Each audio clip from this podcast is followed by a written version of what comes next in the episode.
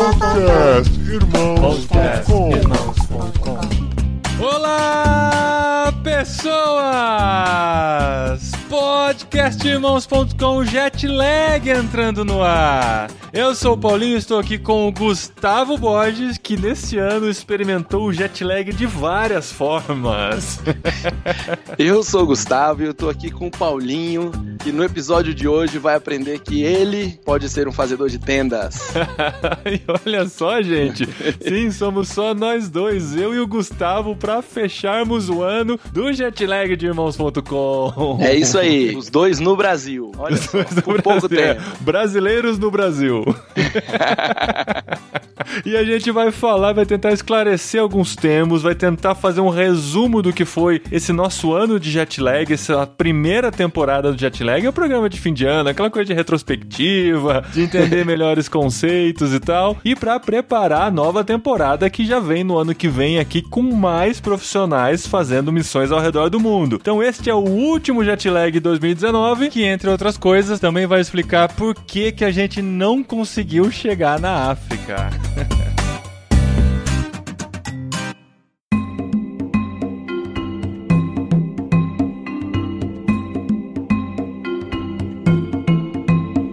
A gente precisa começar esse programa reforçando um conceito que a gente já explicou várias vezes, mas acho que as pessoas estão no meio de tantos programas, acabam se perdendo com tantas coisas diferentes acontecendo. Depois do último programa, que a gente falou sobre o desafio de gravar com alguém da África, a gente recebeu vários e-mails, contatos nas redes sociais, pessoas nos esbarrando na rua, gente no shopping falando, Paulinho, sei que tem, tal. E toda vez que você pegou avião, as dietes É. te dando sugestão, né? É, impressionante. Muitas pessoas dizendo: Eu conheço um missionário muito bom que está na África, eu quero colocar você em contato com ele. É, eu recebi vários contatos e entrei em contato com vários deles. Mas, gente, missionários fazendo coisas incríveis na África, nós temos vários contatos com pessoas assim. O fato é que a proposta do jet lag é ligeiramente diferente. A nossa proposta com o jet lag é entrevistar e trazer para os nossos ouvintes brasileiros brasileiros que estão vivendo em outro país, trabalhando em outro país, com a intencionalidade de levar o evangelho para aquele outro país. Mas o mecanismo que a pessoa utiliza é o seu trabalho. Então ela foi no outro país para trabalhar e levar o evangelho, ou para levar o evangelho trabalhando. Aham. Esse contexto é bem diferente de quem foi para um outro país para levar o evangelho, que é perfeito, justo, aceitável e a gente gosta demais desse modelo também. Mas ele foi para um outro país não para um trabalho regular, ele foi para trabalhar numa ONG, para trabalhar como voluntário em alguma coisa, mas não para ter um emprego, da onde ele vai tirar o seu sustento, da onde ele vai se misturar com pessoas que vão ter a mesma profissão que ele ou talvez vão ter profissões próximas à profissão dele e ele vai conseguir se relacionar com aquelas pessoas de forma natural no dia a dia, como nós fazemos aqui no Brasil com nossos empregos e trabalho, trabalhando com pessoas comuns que muitas vezes não conhecem o evangelho. Nesse ano a gente teve sete programas do jet lag. Se você voltar e recapitular e lembrar um pouquinho da história de cada um, você vai perceber que alguns são todos brasileiros até agora, né? Não quer dizer que a gente só vai falar com brasileiros no jet lag, mas nesse ano foram todos brasileiros que a gente tem contato, que estão fora do país. Alguns foram para lá transferidos por suas empresas e estando lá entenderam que Deus estava os enviando para aquele país e enviando com um salário, né, da empresa já já patrocinado, já fazendo um trabalho patrocinado lá. Tem pessoas que tinham visão missionária, chamado missionário, e entenderam que uma boa maneira de se relacionar com os locais nesse outro país era através do seu trabalho, e tem pessoas que foram para outro país simplesmente para ganhar a vida e entenderam que a partir daquilo que estavam fazendo podiam falar do evangelho e anunciar Cristo através de sua profissão. Então, o jet lag é basicamente para contemplar esse grupo de pessoas que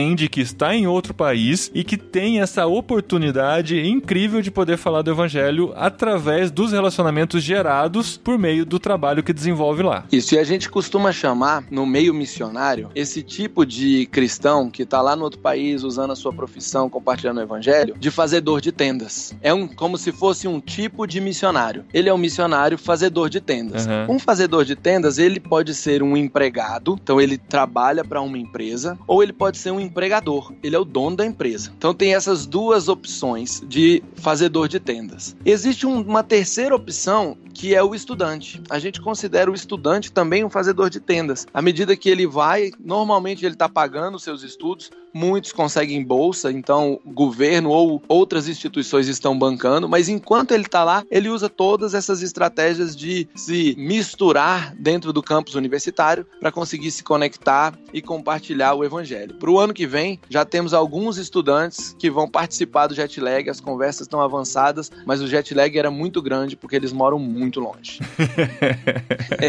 e cara, esse ano eu senti o que, que é o jet lag físico, né? Porque a gente começou a fazer os programas aqui sem eu saber exatamente o que, era. Eu sabia o jet lag acho que de 3 horas, ou 4. Ah, não, 3 horas. Foi o máximo que eu fiquei de diferença de fuso horário do Brasil. Aí quando surgiu a viagem pra Ásia, né, pra Tailândia e pra Singapura e Malásia, que Singapura e Malásia são 11 horas de diferença, eu fiquei nessa, cara, agora eu vou sentir que, que é esse jet lag. E assim, por mais que você leia a respeito, nada vai te preparar para aquilo. é um negócio muito é doido, cara. Verdade, eu também tive esse ano a minha oportunidade de estourar meu nível de jet lag. Fui para as Filipinas também, 11 horas de diferença. Eu brinquei muito com as crianças, foi muito legal porque todo dia, antes delas dormirem, eu conversava com elas na hora uhum. do meu café da manhã. Então eu sempre contava para elas como é que era no futuro, porque é. elas ainda estavam aqui no Brasil de noite, na véspera, e eu já falava para elas: olha, aqui no futuro é quentinho, porque lá nas Filipinas é um calor miserável. Então eu falava: aqui no futuro é quentinho, chuvoso, o sol tá brilhando e tal. Eles iam dormir e eu ia viver o futuro.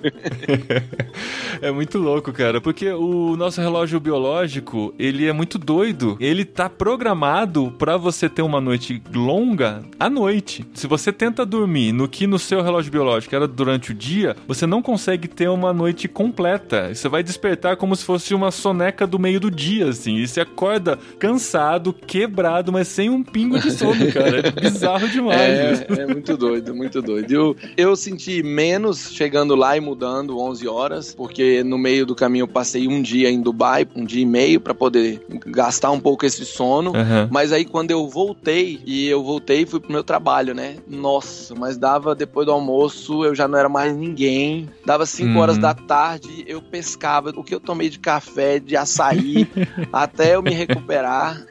o mais bizarro de tudo isso, assim, é que eu lembro da minha experiência na Ásia como um negócio, uma realidade meio paralela minha, assim, sabe? Tipo um sonho que eu vivi, sabe? Parece que foi um negócio muito real. Porque eu tava nesse processo meio sonâmbulo, não sei. é muito louco, cara. É muito louco. Não, isso foi por causa mesmo. dos grilos que você comeu lá. É, tem, é, também tem a é comida. Mas eu fiquei pensando nesse negócio de jet lag, porque assim, nosso corpo ele não foi feito para fazer uma viagem tão rápida assim, né? Quando começaram as navegações, eram muitos e muitos dias para ir de um lado ah, pro chegava outro. Chegava três meses para atravessar o Atlântico. Então, tá era doido. tempo suficiente para acostumar com o novo horário, né, cara? Agora, assim, não, não, dá, não um existia dia, jet lag, né? É, você em um dia mudar 11 horas seu fuso horário é um negócio muito doido. É muito doido. Essa foi a nossa experiência de jet lag durante esse ano, nas nossas viagens e também no podcast jet lag, que foi muito legal a gente experimentar isso de a gente ter que marcar, sei lá, 6 horas da manhã para pegar alguém que estava quase indo dormir lá do outro lado do mundo ou vice-versa. A gente teve que dar uns corre assim para conseguir fazer isso acontecer. E é especialmente difícil porque são profissionais, então eles têm horário comercial para cumprir e a gente tem o horário comercial do Gustavo aqui para cumprir também. Então, para é. encaixar, é. para achar essa brecha onde a gente conseguia se encontrar foi bem complicado. Teve jet lag que gravamos na hora do meu almoço, teve jet lag que gravamos 6 horas da manhã, jet lag que começou 11 horas da noite. A gente pegou, é, né, foi, na, foi bem na divertido. China, o Davi, né, lá na China, ele tava no Japão, né? A gente gravou com ele saindo horas, do é. café da manhã, uma coisa assim, muito cedo. Isso, Foi muito aí gravou depois com o Kleuber, que tava no Canadá, que era pra trás da gente. Então é. a gente tava tardão e ele tava no fim da tarde, né? A gente já tava meia-noite gravando e uhum. ele ainda era ali seis, sete horas da noite. Uhum. É, foi muito divertido. E viu, a gente já falou sobre isso aqui algumas vezes, Gustavo, mas vamos tentar reafirmar os termos. A gente falou de fazedores de tendas, que podem podem ser empregados ou empregadores. Ou estudantes. Ou estudantes. Aí existe o termo BAN, que está bem popular no Brasil e até no mundo e tal, que é o Business as Mission. E é aí que tem gerado muita confusão quando a gente fala sobre fazedores de tendas e profissionais em missão, né? Pois é, esse termo BAN, Business as Mission, ele é o termo da moda. Eu costumo passar um pouco de apuro por conta desse termo. Muitas vezes as pessoas me chamam para falar em igrejas e falam: olha, o Gustavo veio aqui para falar sobre BAN. E aí eu começo a falar sobre profissionais uhum. e sobre fazedores de tendas. E aí, rapaz, eu dou uma volta para chegar no BAN. Por quê? Porque BAN é o quê? Negócios como missões. Então o BAN é um tipo de fazedor de tendas, o BAMER é um tipo de fazedor de tendas, ou seja, aquele empresário que está abrindo um negócio para gerar tanto transformação social, transformação econômica, quanto transformação espiritual. Então, uhum. o empresário, fazedor de tendas, quando ele abre um negócio, o negócio dele tem no coração, no cerne do negócio, gerar transformação, tanto espiritual quanto física. E isso faz daquela empresa uma empresa ban. Então, quando uma pessoa me chama para falar de ban, certamente ela não está esperando que eu vá lá falar sobre empresas que geram transformação. Uhum. Ela quer quer que eu fale sobre o empresário que está liderando essa empresa que vai gerar transformação. Esse empresário, em inglês a gente chama ele de bummer, mas em português ele é um fazedor de tendas, igual um empregado. Uhum. E muitas das empresas, elas têm alguns empregados cristãos, o dono é cristão e a maioria dos funcionários não é cristão. O dono está abençoando aquelas vidas ali. Agora, eu tive uma experiência de ter uma cafeteria, eu era empresário, tinha uma cafeteria, contratava refugiados e tudo mais. E por três anos tive essa cafeteria. Eu tinha meu irmão como sócio, minha mãe como sócia voluntária apoiadora e as nossas esposas que também nos ajudavam, mas dava tanto trabalho, tanto trabalho, o custo, o peso, a carga era tão grande que a gente acabou vendendo à beira da falência a pobre da cafeteria. Mas eu continuo frequentando cafeterias. E é tão mais fácil você falar do evangelho só frequentando cafeteria do que ter uma cafeteria. é impressionante, rapaz. É impressionante.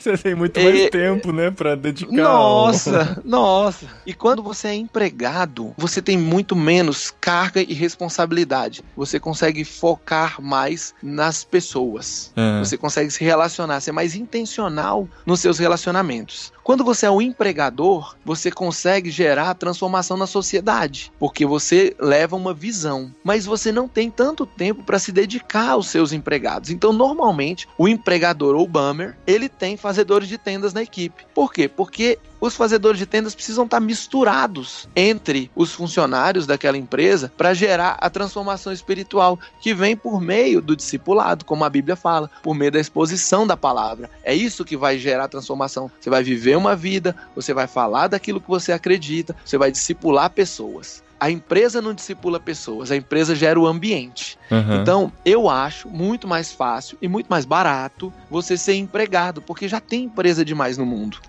Mas eu não achava isso quatro anos atrás, e eu tentei. Uhum. E a minha experiência não foi, ah, Gustavo, só porque você faliu que você está falando isso. Não, não é bem isso. Na minha experiência, eu tenho várias histórias para contar de grandes oportunidades que a gente teve, mas é muito mais fácil. Hoje em dia, né, eu trabalho numa seguradora, já trabalho nessa seguradora há muitos anos. Eu tenho muito mais oportunidades lá do que eu tinha na cafeteria. Olha só. Então, o mundo do empregado ele de certa forma é mais fácil. E também tem aquele fato, né, de que nem todo mundo nasceu para ser empresário, nem todo mundo é tão empreendedor assim. Uhum. Então, quando a gente só promove o modelo de ban nas igrejas, a gente está atingindo uma quantidade muito pequena de pessoas, porque uhum. a maioria dos membros normais de igrejas, dos crentes, eles vão ser empregados a vida inteira. E eles podem mudar de países, mudar de contexto cultural, eles podem fazer missões mesmo sendo empregados. Então, ban é um termo da moda para falar sobre fazer fazedor de tendas, mas é só um tipo de fazedor de tendas. Fazedor uhum. de tendas é o tema que me apaixonou porque ele é muito amplo. Ele é quase que tudo o que você consegue fazer sendo um crente normal, só que num contexto transcultural. Então, é a gente tá costuma... a questão ah. dos termos, né? O ban e o fazedor de tendas, ele é aplicável para um contexto transcultural. Se você está Isso. trabalhando no seu país, na sua realidade, está falando de Cristo tal, e Vivendo como um fazedor de tendas. É, tecnicamente você não é um fazedor de tendas porque você não está em contexto transcultural. E nem se Isso. você tem uma empresa no Brasil e quer transformar ela em ban, qual que seria o termo, assim, se um cara aqui Isso. no Brasil tem uma empresa e fala, eu quero que minha empresa seja um ban.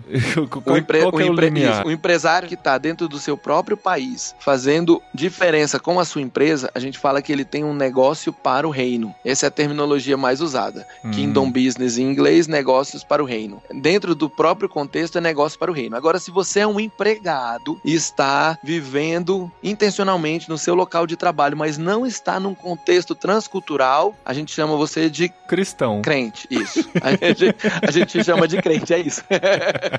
Todo crente devia ser assim, entendeu? Se você não é, há esperança, ainda há tempo. Jesus Cristo não voltou ainda, você pode começar hoje. Uhum. E você então é é um fazedor crente de mesmo. tenda quando você entende o desafio transcultural e intencionalmente faz isso pra anunciar o evangelho pra outra cultura, né? Por exemplo, quando a gente entrevistou o Guto, que foi lá para a Suécia. O Guto foi lá para a Suécia trabalhar, mas Uhum. ele foi lá para a Suécia com toda a intencionalidade de compartilhar o evangelho. Ele foi comissionado pela igreja dele e foi enviado espiritualmente pela igreja e foi enviado financeiramente pela própria empresa que contratou ele lá. Uhum. Então, o Guto é um fazedor de tendas clássico. Já o Leandro, que foi lá para o Oriente Médio, ele foi para lá para abrir um negócio no ramo de medicina e fazer diferença no evangelho. Ele foi comissionado pela igreja aqui no Brasil, ele foi enviado pela É. igreja aqui no Brasil e ele foi abrir um negócio lá. E ele se converteu pouco antes de ir, né? Meio que junto, assim, a oportunidade da viagem, a conversão e acabou parando lá e ele conseguiu unir as duas coisas. Isso, a oportunidade da viagem aconteceu, a conversão aconteceu dois meses depois, mas a viagem mesmo se concretizou lá para quase um ano depois, então ele se preparou nesse período. Né? Ele fez uma viagem para conhecer, gostou, quando ele voltou ele se converteu. Aí Deus trabalhou tudo que precisava trabalhar na vida dele express e mandou para terminar a preparação já no campo. E aí ele foi lá. Mas a Uhum. diferença é essa, o Guto um fazedor de tendas, o Leandro um bummer, um empresário. Aham. Mas os dois fazendo diferença e pregando o evangelho. É possível, Uhum. é tranquilo.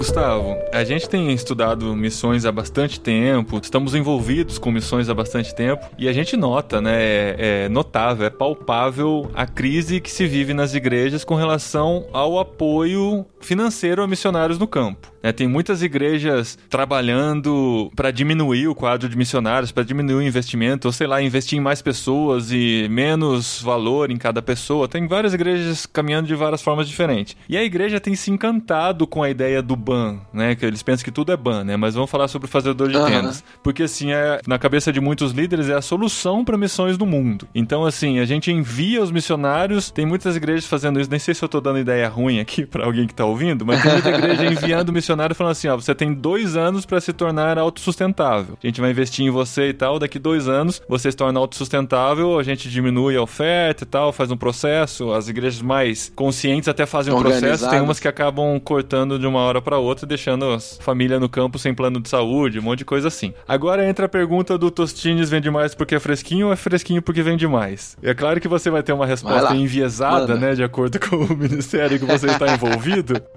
Mas você acredita que essa tentar, vou ideia do processo de fazedor de tendas, eu sei que é bíblico e tal, mas é algo que está em alta hoje em dia. Essa ideia, ela vem como uma resposta para essa diminuição do investimento da igreja em missões? Ou a igreja tem diminuído o investimento em missões porque tem visto que o missionário pode se sustentar através da sua profissão?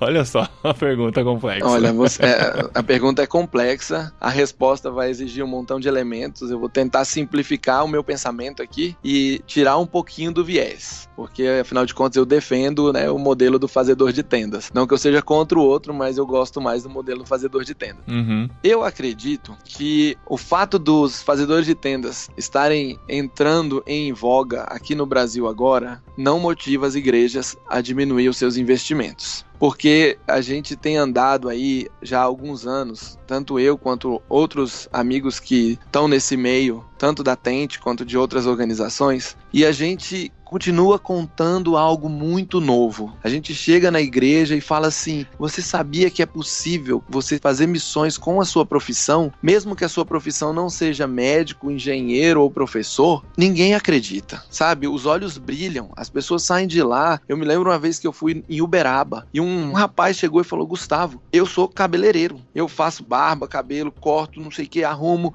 eu tenho um salão aqui, eu já morei em Portugal, eu tinha um salão em Portugal, eu nunca achei que a minha profissão era digna de ser uma profissão missionária. Uhum. Ele ficou maravilhado, assim, com a possibilidade. E aí a gente vai andando. Eu já fui falar sobre isso em muitas, muitas cidades. Já falei sobre isso, inclusive, em outros países da América Latina. E sempre chega como uma, uma novidade, algo muito diferente. Poxa, então é legítimo. Tudo isso que eu estudei, eu não preciso abrir mão de tudo, eu posso ser um missionário. As pessoas ficam bem surpresas. Uhum. Por outro lado, a gente tem aqui no Brasil e na América Latina do mesmo jeito, se não até pior, a gente tem a crise econômica que transforma o nosso dinheiro em pouco dinheiro. Uhum. Então você tem um missionário lá que vive a um custo de 1.500 dólares por mês e você tá mandando para ele 1.500 dólares, mas de repente sua igreja não consegue mais produzir 1.500 dólares. Sim. Porque ninguém teve aumento de salário e o dólar foi lá para cima. É, e não Então- para de bater recorde, né, cara? Ó, É isso. No momento da gravação desse programa, o dólar hoje fechou 4,19, mas ontem tinha fechado 4,26, a maior da história. Então, Então. você imagina, né, cara? Você pensar em unidades monetárias, né? O que você compra com mil unidades monetárias no Brasil, você precisa de mil outras unidades monetárias no outro país e a cotação é Isso. muito discrepante. É, e assim, pensa que o, o missionário tá lá no outro país e ele tá vivendo uma vida modesta. Uhum. E ele usa aqueles 1.500 para comprar o que ele precisa para sobreviver e até também, às vezes, para ir no cinema ou para tomar uma Coca-Cola e tal, igual nós aqui. Usamos o nosso salário para ir no cinema, para tomar refrigerante, enfim. Agora, de repente a igreja fala assim: não, não consegui mandar, ela manda menos. Aí o missionário faz igual a gente faz quando tá em crise, né? Não vai mais no cinema. Uhum. Para de comer pizza, vai comer em casa e beleza. Aí depois a igreja fala: Não, eu tô mais em crise, agora eu não consigo mais. Aí o missionário começa a passar necessidade. Então, de um dia pro outro, ele tá lá e tá na mão, e a igreja aqui não tá conseguindo mandar. Então parece que se ele arrumar um emprego lá, que vai ganhar na moeda de lá, é uma solução. Uhum. Acontece que quando a pessoa tem um chamado para missões tradicionais, normalmente esse chamado está em volta de um chamado para quê? Para você pastorear igrejas. Hum. Então a pessoa estuda teologia, estuda missiologia, antropologia, sociologia, e ela vai lá para aquele outro país para entender a cultura, para entender a religião local, para entender as nuances e para plantar uma igreja e para pastorear um rebanho. Então ele é um pastor que está lá no posto avançado da sua igreja local. E aí você fala para ele: "Não, agora faz o seguinte, arruma um emprego". Uhum. Ele não vai, ele não, ele não tá preparado para arrumar um emprego. Ele não tem profissão. Uhum. E muitos dos que estão aqui estão terminando o seminário e a igreja está falando agora você precisa fazer uma outra faculdade para arrumar um emprego, porque a gente não vai ter o dinheiro que a gente planejou. Uhum. Então, aí a gente tem um problema de chamado, vocação e preparo. Então, a igreja brasileira hoje e a igreja latino-americana enfrenta o mesmo problema, tentar transformar pessoas que foram preparadas para pastorear igrejas em profissionais que vão trabalhar no mercado de trabalho normal, enquanto eles já estão lá no mercado de trabalho. O resultado é catastrófico. E sabe o que acontece também? A gente já soube de alguns casos. Missionários estão no campo, o sustento que está vindo do Brasil não é o suficiente para eles terem o mínimo de dignidade vivendo naquele Aham. país. E o, o homem ou a esposa acabam arrumando um emprego, um trabalho, para poder completar a necessidade básica que eles têm. Só que, por eles serem enviados pela igreja e terem essa ideia de que estão lá plantando igreja, e trabalhando 100% do tempo com pessoas dentro do ministério que eles foram para fazer, muitos deles acabam escondendo esse emprego para que não seja cortado o pouco de sustento que está sendo enviado, sabe? Que humilhação, né? Cara, é uma, é uma situação muito complicada.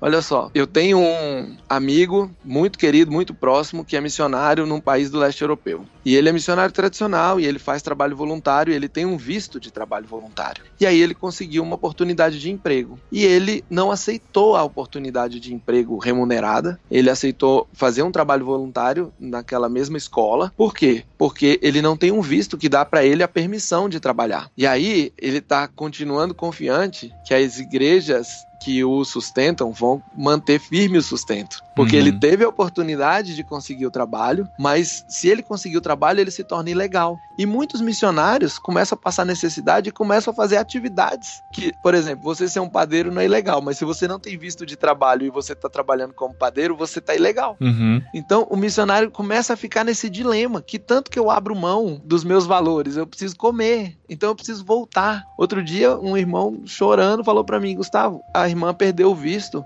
e a igreja não quer mandar o dinheiro para ela voltar. E ela não sabe o que fazer. Nossa. A igreja que enviou ela.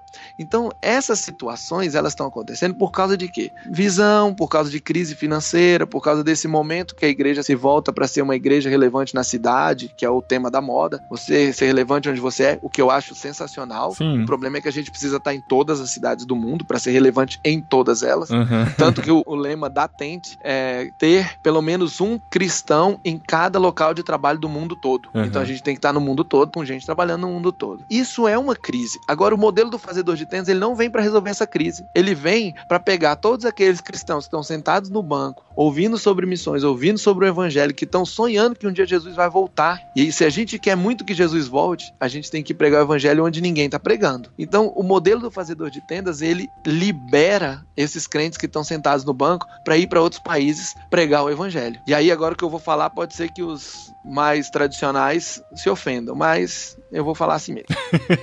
é... Não quer dizer que vai entrar no programa, mas você pode falar. Isso, tá? vou falar assim mesmo. Depois você decide aí se você me corta ou não. Não é preciso fazer um seminário teológico de quatro anos para você pregar o evangelho em outra cultura. Você que estudou engenharia, que estudou corte e costura, que estudou como fazer pão, que estudou arte cênica, você que estudou o que você estudou. Deus te preparou com profissão, Deus te preparou com oportunidades, com visão, com acesso a determinados tipos de pessoas que só você vai poder acessar. Agora Deus também te alcançou por meio do evangelho. Deus te deu uma igreja, um pastor que te preparou, que pregou o evangelho para você, a sua mãe, o seu amigo, o seu discipulador, cada um um tem uma história, né? Mas Deus te apresentou o evangelho. E é esse evangelho simples simples de você é pecador, Jesus morreu na cruz pelos seus pecados, reconheça isso, crê no Senhor Jesus será salvo. Esse evangelho simples é que precisa ser pregado. É uhum. É claro que à medida que você vai pregando, as pessoas vão necessitando conhecer mais, você vai discipulando, elas vão se juntando, vão se formando igrejas. Essas igrejas precisam de pastores. E pastores têm que estudar teologia quatro anos e se preparar porque é serviço, é bucha. Uhum. Ser pastor é serviço pesado. Mas nem todo mundo vai ser pastor, nem todo mundo tem esse chamado para ser pastor, mas todo mundo tem chamado de pregar o evangelho. Então a gente fica sentado no banco e fala assim: eu não posso ir porque eu não estudei quatro anos de teologia. Eu não posso ir porque eu não fiz antropologia, eu não consigo entender o que aquele povo vai falar. Rapaz, você tem uma profissão, você tem um emprego, você ama Jesus, vai lá. É uhum. É claro que você não vai completamente despreparado. Para isso existe a Tente, para isso existe a Frontiers, existe a Open, existe a Interserve, existem várias organizações que estão aqui no Brasil e a Tente é a que eu represento, então falo dela toda hora. Mas elas estão aqui para te preparar, mas não necessariamente te preparar por quatro anos em teologia para você ser o pastor. Se você quer ser o pastor da igreja, tem um caminho para você, mas é a minoria que vai ser pastor. Sabe que uma pergunta que sempre vem para as pessoas quando se fala em missões, e agora a gente falando da oportunidade de você ir para outro país para poder falar do evangelho, é por que, que eu vou para outro país se tem necessidade aqui também? Se o meu vizinho ainda não conhece Jesus, se no meu trabalho tem pessoas que não conhecem Jesus. E eu ouvi uma história recentemente, quando eu estava lá na Malásia, nessa conferência, né, que reuniu muita gente de vários lugares e para os países fechados a estratégia, a única estratégia, na verdade, que existe para entrar é através da profissão e tal. Então a gente eu ouvi várias histórias com respeito a isso. Aí tinha um cara da Indonésia que estava lá que ele conheceu Jesus por conta de um alemão que tinha entendido o chamado para sair da Alemanha e ir para a Indonésia e foi para lá e falou de Jesus. Só que quando ele foi sair da Alemanha, ele ficou se perguntando para Deus: Deus, por que, que o Senhor está me enviando para lá se nem o meu pai ainda conhece Jesus? Mas ele mesmo assim entendeu que Deus estava enviando, que ele precisava obedecer, foi, falou para esse meu amigo, né, Jesus e tal, esse meu amigo se converteu. E quando a gente estava lá na Malásia, fazia uma semana que esse alemão tinha ouvido ouvido a história de que um missionário tinha sido enviado da África para a Alemanha. Esse missionário falou de Jesus acredito, pro não. pai dele e o cara se converteu, cara. Olha só. Olha só. Não é Deus tem o caminho isso, dele, né, cara? Deus tem o caminho dele. É, uns plantam, outros regam, outros vão colher, né? Aham. A gente às vezes acha que a nossa tarefa é fazer o serviço completo, Uhum. mas a nossa tarefa é fazer aquele pedaço que Deus nos deu. É obediência, Esse- né, cara? Eu tenho pensado muito nisso. É simplesmente obedecer. Deus tá mostrando, você tá vendo a necessidade, você tá vendo as oportunidades se abrindo, é só ir, porque Deus tá conduzindo e vai fazer com que as coisas aconteçam, né? É a obra do Espírito Santo, você só obedece. Agora, se a gente pensar de uma perspectiva um pouco mais estratégica, a gente olha para o mundo e olha para o Brasil e a gente vê que aqui no Brasil a gente tem presença evangélica em todos os municípios da federação. A gente tem cristãos em todos os municípios. Aqui no Brasil existem alguns povos não alcançados, é verdade. Dentro de alguns municípios, alguns povos indígenas, ribeirinhos, sertanejos, ciganos, surdos, os imigrantes. Aham. E também tem aqueles que digam, né, os mais ricos dos ricos e os mais pobres dos pobres. Isso. Todos esses povos estão aqui no Brasil e precisam ainda ser evangelizados. É verdade. Aham. Mas o nosso país, pelo menos segundo o censo, né, mais de 20%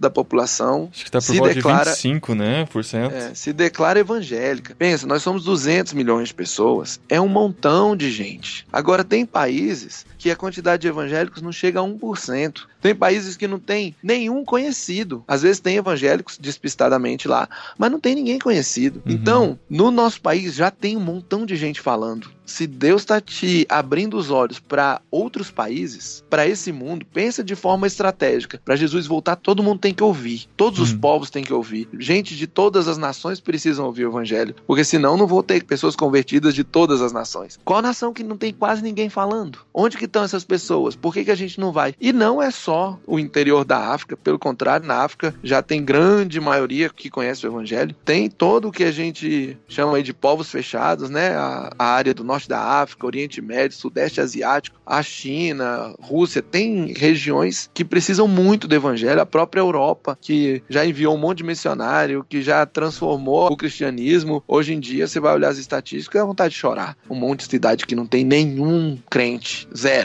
Moram milhares de pessoas. Então, quando a gente vê essa necessidade pensa de forma estratégica, a gente começa a falar: bom, Deus mandou, eu não tô obedecendo. Ele tá me mostrando que tem essa necessidade, eu não tô obedecendo. Aí eu vou ter que depois conversar com Deus sobre a minha desobediência. Porque tem gente, tem gente, Paulinho, que Deus não chama para ir para outro país, a pessoa nem considera. Ele tem uma missão aqui, ele faz essa missão aqui e glória a Deus. Aham. Mas tem outros que ficam assim, ah, eu devia ir, mas não tenho coragem, porque eu tenho um emprego público. Eu que moro aqui em Brasília, né, eu sempre escuto Uhum. isso. Ah, eu passei num concurso, eu não posso mais ir. Deus me chamou para ficar aqui. Falei, então tá, você tá fazendo diferença no nosso país nesse emprego seu que você tem? Hoje só tá pagando Pô. boleto, né? Eu conheço alguns que fazem diferença, mas não são a maioria, infelizmente. Aham. Tem, tem, tem muitos que são fazedores de tendas. Eles estão no seu local de trabalho, fazem a diferença ali no contexto que eles estão, mas eles poderiam fazer em outros lugares do mundo e não fazem porque não tem coragem de sair do emprego público, de sair da estabilidade que ele conquistou. Uhum. Não foi Deus que conquistou pra ele, foi ele que conquistou passando no concurso. mas ó, amigos meus que estão ouvindo o podcast, não são vocês, são outros que eu conheço por aí, que não são amigos. que não são tão amigos assim. Eu fico ouvindo e tal, não são vocês, amigos queridos. É.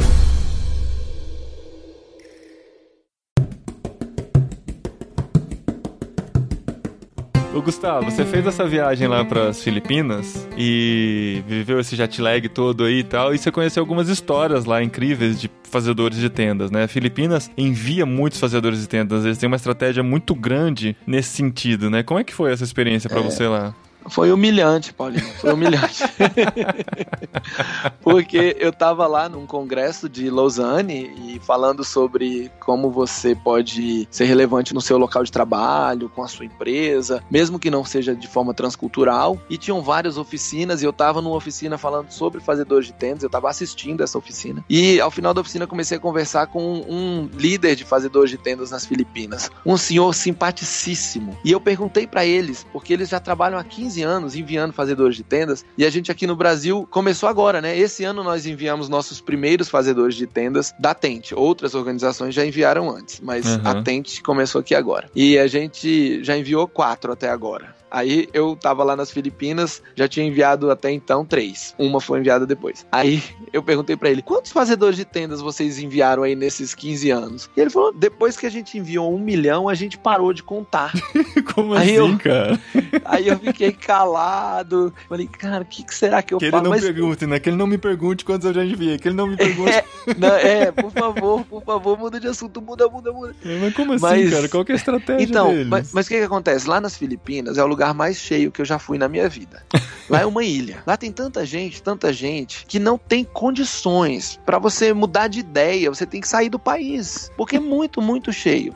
Pra você ter uma ideia, Brasília, cidade que eu moro, capital do nosso país. A densidade populacional é em torno de 460 habitantes por quilômetro quadrado. Não é uma cidade muito lotada, mas temos nossos engarrafamentos. Aham. Manila, que é a capital das Filipinas. A densidade é 78 mil e lá vai pedra por quilômetro quadrado. De 480 pra 78 mil. Isso, essa é a diferença, entendeu? Então lá Meu tem gente Deus. demais. O país não dá conta do tanto de gente que Aí eles lá. começam a enviar. É isso, pra. pra Ah, Isso, pra ah, não, aí, aí, aí o que acontece? Lá tem uma outra característica. Lá tem muito crente. Lá tem muita gente que ama Jesus. Ah, E aí, então, eles estão lá que não tem o que fazer de tanta gente. E eles amam a Cristo. Então, o que, que eles fazem? Eles dão um treinamento para as pessoas como se fosse um grupo pequeno. É como se fosse um programa para célula, Hum. um pequeno grupo. Aí, esse pequeno grupo estuda esse programa e, naturalmente, alguns dos filipinos começam a sair do país porque eles precisam procurar emprego e não têm emprego suficiente. Qual é o tipo de profissão normal que um filipino tem que sai do país, né? Ele vai trabalhar na construção civil, vai trabalhar de empregada doméstica, vai trabalhar de garçom, vai trabalhar na área de comércio como vendedor de loja, hotel, e os filipinos mais tops eles vão trabalhar como enfermeiros. hum. Lá também eu vi e ouvi histórias que acontecem também no Sudeste Asiático que vários filipinos vão trabalhar, eles levam com eles a fé deles, igual o movimento morável aconteceu alguns séculos atrás, onde os crentes morávios eles iam para outros países trabalhar e levavam a fé deles. Uhum. Então os filipinos eles vão e levam a fé deles. E é interessante que muitas filipinas que vão trabalhar como empregadas domésticas em casas de pessoas muçulmanas, as filipinas elas têm acesso às mulheres muçulmanas, coisas que quem não trabalha de empregado para aquela pessoa não tem acesso àquela pessoa. E eles são cristãos e eles conseguem ter atitudes cristãs que impactam e que transformam vidas. Muitos, muitos, muitos filipinos estão andando pelo mundo fazendo isso. E Uhum. não só filipinos, tem gente no mundo todo fazendo isso. Mas o que me impressionou é que eles sistematizaram o processo e Uhum. pararam de contar depois de um milhão. Acho que por questão de humildade, né? Talvez, de não, se a gente continuar É. contando, é, é orgulho, soberba, né? Uhum. É, milhão, ou eles cara. simplesmente perderam a conta mesmo e, e deixa pra lá. Viu, mas, cara, isso é uma coisa fantástica demais, assim. Porque a gente entra nas contabilidades de missões no mundo e tal. A gente fala que o Brasil tá entre o segundo e o terceiro que mais envia missionários pro mundo. A gente tá na casa dos milhares. E poucos milhares, inclusive, né? Sim, não é porque não entra assim. nessa conta todos É. os crentes que vão pra outros países. Exato. O que a gente tem de brasileiro em diáspora, Uhum. brasileiro que foi para outros países para trabalhar, Estados Unidos, Europa, Ásia, África, América Latina, tem brasileiro no mundo todo. Sim, sim. Pensa que 25% desses são crentes, estatisticamente falando, né? Uhum. E aí, como Tão que a lá, gente né, faz? cara? Tão, Tão lá. lá. A gente precisa atingir esses caras. Eu tive a oportunidade de pregar numa igreja de brasileiros na Noruega. Foi muito legal, porque era uma igreja que tinha brasileiros e noruegueses, então eu preguei em português com tradução para o norueguês. Foi bem interessante. Você falando normal e o cara xingando do seu lado, né? Que o norueguês é aquela, aquela língua Pois é. agressiva. toda esquisita. Mas o que foi bem legal foi que eu falei pra eles sobre o fato de que eles já são cristãos, eles já estão no outro país, eles já venceram toda aquela barreira de eu preciso aprender outro idioma, eu preciso de visto, eu preciso de emprego, eu preciso disso, disso, disso. Eles já estão lá, eles já estão há alguns alguns anos adaptados na cultura. A única coisa que falta para eles serem fazedores de tendas é a intencionalidade nos seus relacionamentos diários. Essa intencionalidade de compartilhar o evangelho, de proativamente demonstrar Cristo no seu dia a dia e de estar tá pronto para responder perguntas, porque quando você vive numa outra cultura, isso é mais fácil de ser percebido. Você vive de forma contracultural, só que você está vivendo de forma cristã. Aqui no Brasil isso não é tão fácil de ser percebido, mas dá para ser percebido, porque o país é um país cristianizado. Mas quando você vai para um país que o cristianismo está em baixa, é fácil, rapidamente eles percebem. Eu me lembro de uns missionários amigos meus que depois de muitos anos eles voltaram de Moçambique. E eles viveram em Moçambique provavelmente mais de 20 anos atrás. Então pode ser que essa história culturalmente já esteja desatualizada. Uhum. Mas a história era a seguinte: um dia o jardineiro da casa deles chegou para ele, o missionário, e falou assim: Senhor, eu queria te fazer uma pergunta. Já tem uns meses que eu trabalho para vocês e isso tá me incomodando demais. Então, se eu for indiscreto, o senhor me perdoe. Ele vai, rapaz, pergunta, pode ficar tranquilo. Eu tô aqui, nós somos amigos, a gente tá cuidando desse jardim junto todo dia. E ele falou: Que hora que o senhor bate na sua esposa? Porque eu não vejo. Eu não vejo marca, eu não vejo nenhuma hora ela chorando, eu não vejo grito, eu não vejo nada. Qual é o horário que o senhor bate na sua esposa? Olha só, rapaz. Ele só não batia na esposa dele, isso já era demonstrar Cristo. Aí ele teve a oportunidade só. de explicar o evangelho, Olha porque ele não só. batia na esposa dele. Olha só, pode ser que hoje em dia já não se bata mais assim lá nas, nas irmãs moçambicanas, né? Oh, pode mas... ser num lugar muito específico, né? De... Sim, sim. Mas olha só, a gente às vezes não sabe como que a gente está demonstrando o evangelho. Uhum. Porque pra gente é, é, muito natural, porque nós vivemos num país cristianizado. Muitos de nós crescemos em lares cristãos, casamos com pessoas cristãs, somos cristãos de, de carteirinha de vida toda. Então pra gente, a gente não sabe nem medir muita diferença, né? Uhum. Apesar de que aqui no Brasil, se você não fala palavrão no seu trabalho, já é uma boa pista. Já, é verdade. Já é uma boa pista. Então tem outras formas, né? se você não aceita propina. Existem formas, mas em determinados lugares são mais sutis, como não bater na esposa, como ser gentil, né? Como respeitar o espaço do outro, coisas que têm a ver com o fato de que a Bíblia nos manda amar uns aos outros e que outras religiões não têm isso. Uhum. Então, se na sua base não precisa amar um ao outro, você vai viver para você e problema do outro. Uhum. Então, quando você começa a viver e se preocupar com o outro, você chama atenção. Então, a Bíblia diz que a gente tem que estar preparado para responder a razão da nossa fé. Então, por isso que a gente precisa ler a Bíblia, fazer nossa devocional. Se a gente está num país que não tem igreja para frequentar, usa a internet. Se não tem a internet, meu amigo, leia a Bíblia firmemente todo dia e pregue para você mesmo. Desenvolva o seu relacionamento com o Senhor, porque você tem que estar pronto. Porque uhum. Eles vão te perguntar. Aqui no Brasil pergunta, quanto mais fora. Dependendo da cultura, isso é, é imediato. Você vai uhum. para cultura árabe, as pessoas vão te perguntar imediatamente sobre religião. Uhum. Se você está na cultura europeia, ninguém quer muito saber disso. Uhum. Mas isso vai variar, né? De país para país, de lugar para lugar. É, as estratégias vão variar bastante. É importante você conhecer, né?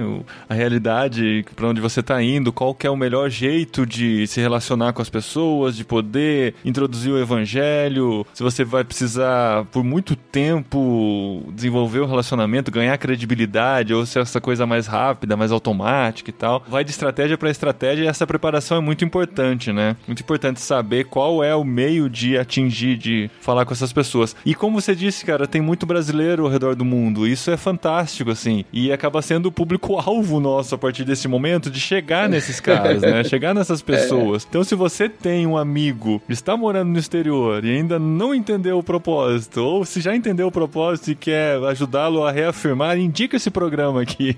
indica esse é programa aqui. E se você está fazendo, se você se considera um fazedor de tendas ao redor do mundo, escreve pra gente também, entre em contato, a gente pode pode trocar uma conversa, pode marcar uma gravação no ano que vem e fazer esse conteúdo atingir mais pessoas e inspirar mais pessoas que já estão ao redor do mundo ou que estão se preparando para ir, ou receberam uma proposta, estão na dúvida se vão ou se não vão, para se decidirem, para entenderem melhor o seu papel, entenderem melhor o seu propósito e a gente vai continuando semeando essa palavra por aí. Nós tivemos numa reunião dos diretores da minha organização, lá na Noruega, alguns meses atrás, e foi muito interessante ver os diretores de todas as tentes. A gente tem vários escritórios, né? Tem na Índia, tem em alguns países da África, tem alguns países aqui da América, e a gente estava lá reunido e comentando como que é a jornada de cada país. Como que uma pessoa, um brasileiro, escuta sobre missões, escuta sobre fazedores de tendas, escuta sobre as necessidades, qual é o processo que ele faz até chegar lá no campo. E varia de país para país e a gente tentou entender tudo isso e aperfeiçoar os nossos programas. Porque você estava comentando, Paulinho, que a gente precisa, às vezes, estudar um pouco, tentar entender qual é a melhor estratégia uhum. para cada tipo de povo, quais são estratégias de segurança, quais são outras estratégias de começar a lidar com pessoas de vários países. Quando a gente está num outro país, né, que a gente já viajou ou já morou, eu já tive a oportunidade de morar em outro país, você percebe que aquele grupo reage de forma diferente. Como que você lida com um time transcultural? Tem gente de vários países. Eu que trabalho numa multinacional, tem gente de vários países no meu trabalho. Você tem que lidar com esse assunto. Como que é uhum. lidar com isso? Então a gente foi lá para Noruega, trabalhou uma semana lá desenvolvendo e depois disso reunião online atrás de reunião online e a gente tá criando novos itens nos nossos cursos porque nós na Tente temos um curso e esse curso foi desenhado para profissional. Como que funciona o curso? Em vez de você dois anos, ele é um curso de quatro dias. Então, em quatro dias, a gente vai falar só sobre como você vai se adaptar transculturalmente, como que você vai viver os seus primeiros dias. Parece muito pouco o treinamento, mas muitos, muitos, muitos foram sem nada, foram uhum. com zero, porque a empresa transferiu eu mesmo. Quando fui para a Argentina, fui com zero. A empresa simplesmente falou: a partir de semana que vem, você está nesse projeto, o projeto é em Buenos Aires, pode ir para lá. E aí eu fui fui para lá aprender espanhol, aprender a lidar com aquela cultura sem nenhum tipo de preparo. E algumas pessoas que já foram e a gente está aguardando elas para a próxima temporada, elas foram esse ano pela Tente, elas fizeram treinamento e elas estão no nosso programa de acompanhamento. A gente tem um programa de treinamento que chama Go Equipped, que é vá preparado, e a gente tem um programa para aqueles que estão na caminhada para ir, que é o Go Ahead, que a gente vai na sua frente, ou seja, a gente vai te ajudar a planejar a sua ida, e a gente tem um programa para aquele que já está no campo, que é o Go Together, que nós vamos juntos. Então a gente tem algumas pessoas nesse programa Go Together que a gente vai entrevistar na próxima temporada. A gente só está dando tempo para eles viverem as experiências e as lutas e terem histórias bacanas para contar pra gente, mas eles fizeram esse preparo, então eles estão enfrentando as dificuldades sem estar tá tão cru, sem estar tá tão despreparado. Uhum algum treinamento é necessário. Talvez quatro dias seja pouco, talvez quatro anos seja muito. Uhum. Esse equilíbrio vai depender muito de como você tá, de como você se preparou, de como você enxerga o mundo. Por isso que a gente tem um programa de mentoria, que é o Go Ahead, onde a gente ajuda a pessoa a entender o próprio momento, indicando outros cursos e outras preparações. Tem gente que, por exemplo, está no Go Ahead com a gente há um ano e meio, está indo agora no começo do ano, porque precisava estudar outras coisas, uhum. não só os nossos quatro quatro dias. A gente identificou que tinham outros gaps e a pessoa foi trabalhando esses pontos aí e agora se Deus quiser, em janeiro, fevereiro, ela vai lá para a Ásia. Então eu queria motivar todo mundo que está ouvindo a gente. Se você já está em outro país, procura treinamento, procura se conectar com mais pessoas. Se você está sonhando em ir para outro país ou se você teve essa fantástica ideia agora, procura a gente. Entre em contato com a Tente. Existem outras organizações que a gente indica. Por exemplo, a Tente é bem focada em profissionais. Quando aparece alguém que é muito empresário, muito empreendedor, tem uma outra agência, que é a Open. E a gente indica lá para o pessoal da Open e o pessoal da Open dá segmento. Se uhum. chega alguém lá na Open que, que, é muito focado em ser um empregado, eles mandam pra gente aqui. E a gente vai trabalhando junto e apoiando a igreja brasileira. A gente tem feito isso em parceria com a MTB desde. Uhum dois CBMs atrás, desde 2014, 14. que eu faço parte do departamento de profissionais e empresas em missão da MTB e a gente tem feito um trabalho junto com as agências missionárias e com as igrejas de trazer esse assunto para o Brasil. Então a MTB está promovendo, já trouxe muitas pessoas nos dois últimos CBMs. Nós, é. como Tente, participamos do último CBM. Inclusive teve muitos frutos, né, desse último CBM, né?